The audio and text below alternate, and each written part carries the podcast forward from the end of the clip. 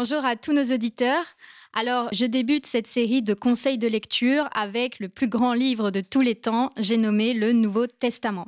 Alors, pourquoi choisir aujourd'hui de vous présenter un tel ouvrage? Eh bien, parce qu'il y a plus de 2000 ans, un pèlerin itinérant de Palestine professait un message inouï qui allait changer la face du monde Dieu est amour universel.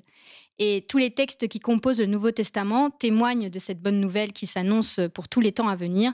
Et je crois qu'en cette période bien sombre que nous traversions, eh bien, il est indispensable de se la remémorer et de se laisser euh, traverser par cette promesse d'amour pour nous revigorer dans le combat que nous menons et qui euh, s'intensifie aujourd'hui. Donc, pour dire quelques mots d'abord sur la structure des Écritures. Le Nouveau Testament est, euh, comme vous devez le savoir, la deuxième partie de ce grand corpus qu'on appelle la Bible. Testamentum en latin traduit le terme grec diatheke qui signifie alliance et il s'agit donc de la nouvelle alliance que Dieu passe avec nous par l'intermédiaire du Christ après celle qu'il avait scellée avec Abraham. Le passage de l'Ancien Testament au Nouveau hein, se faisant donc évidemment par conversion au Christ. Le Nouveau Testament comporte lui-même 27 livres qu'on partage généralement en cinq grands ensembles, chacun d'eux débutant d'ailleurs dans l'édition contre-culture par toute une partie introductive qui en facilite la compréhension et euh, vous permettra de replacer les textes dans leur contexte historique.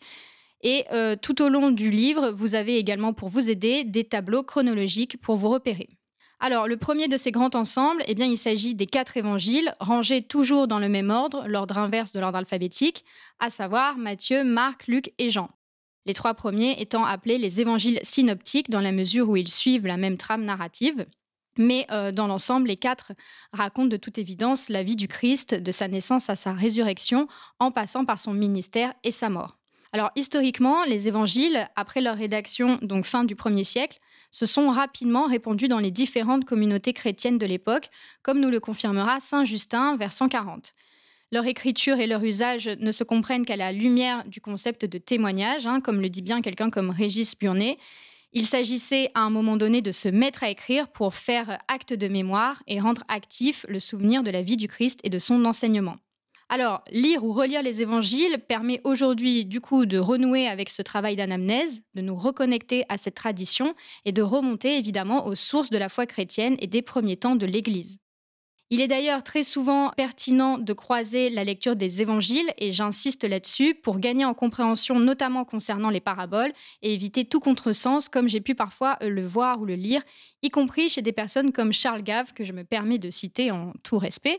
Mais dans son livre Un libéral nommé Jésus, il écrit au sujet de la parabole des talents, Avouons-le, cette parabole suscite chez tout économiste libéral un profond ravissement, un régal, rien ne manque, le Christ considère comme indispensable que le capital soit rémunéré. Or, si on croise la version de Matthieu, qui est toujours convoqué pour soutenir ce genre d'interprétation avec son équivalent ou sa correspondance chez Luc, c'est-à-dire la parabole des mines, eh bien, on en tire une toute autre conclusion. Chez Luc, je cite Alors, nous sommes au chapitre 19, versets 12 à 15. Je vous le lis. Un homme de grande naissance s'en alla en un pays lointain pour recevoir un royaume et revenir ensuite. Ayant appelé dix de ses serviteurs, il leur donna dix mines et leur dit Faites-les valoir jusqu'à ce que je revienne.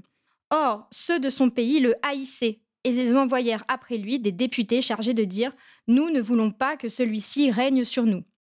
Donc, le maître qui punit son serviteur de ne pas avoir fait fructifier son argent chez Matthieu est en réalité, dans la version de Luc, un roi tyrannique que tout le monde craint et qui d'ailleurs finit par dire quelques versets plus loin Quant à mes ennemis qui n'ont pas voulu m'avoir pour roi, amenez-les ici et tuez-les devant moi.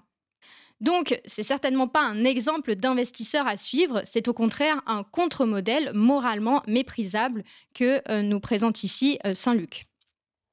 Alors, euh, revenons à la structure.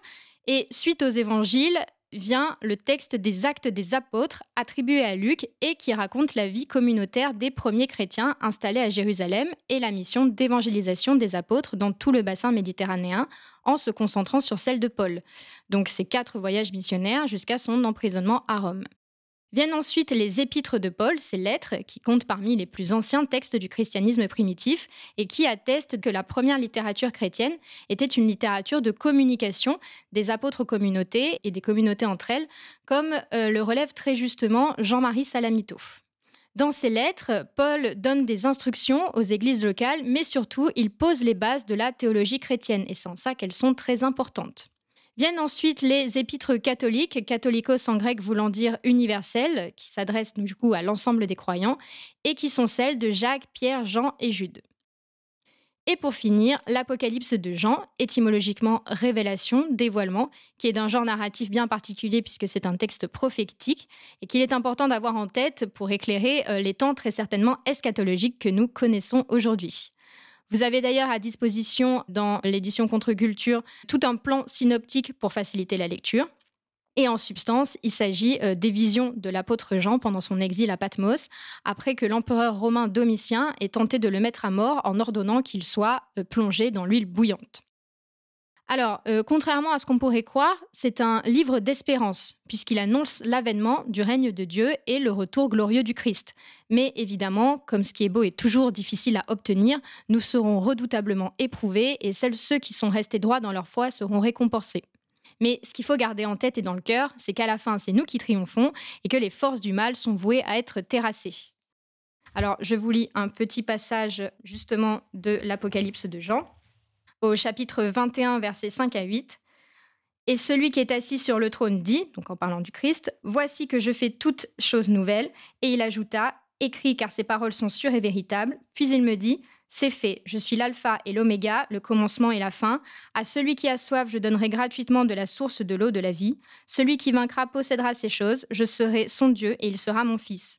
Mais pour les lâches, les incrédules, les abominables, les meurtriers, les impudiques, les magiciens, les idolâtres et tous les menteurs, leur part est dans les temps ardents de feu et de soufre, c'est la seconde mort. Donc vous avez compris, choisissez bien votre camp. Alors, pourquoi le Nouveau Testament de contre-culture en particulier? Déjà, pour le choix de la traduction des textes. C'est la traduction de l'abbé Augustin Crampon, prêtre catholique du XIXe siècle, qui réalise la première traduction moderne catholique des textes originaux en grec et en hébreu. Contre-culture a en prime euh, pris le soin de reprendre la première publication de cette traduction, celle de 1864, en conservant l'orthographe ancienne de nombreux termes et locutions, et en plus de ce souci euh, porté à l'authenticité des textes, il y a effectivement un vrai travail esthétique, de belles illustrations et à l'intérieur des ornements qui sont des réalisations originales provenant de cénotaphes et de dallages de lieux consacrés et de ferronneries anciennes, de quoi sublimer les écritures.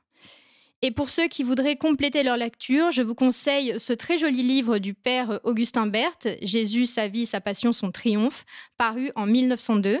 Alors, euh, j'ai vu que l'édition la plus courante de ce livre avait censuré les trois derniers chapitres qui portent successivement sur le triomphe de Jésus sur les Juifs, sur les païens et sur euh, l'Antéchrist. Évidemment, chez Contre-Culture, il s'agit de la version intégrale. C'est une œuvre qui retrace le parcours du Christ en reprenant les évangiles, mais sur le mode de la narration et donc de manière beaucoup plus romancée. Donc c'est vraiment très agréable à lire. Et en plus, ça fait office d'exégèse, donc n'hésitez pas. Donc l'indispensable à avoir dans votre bibliothèque, le Nouveau Testament, à offrir également euh, pour répandre la bonne parole, et euh, le petit bonus, le texte d'Augustin Berthe. Merci.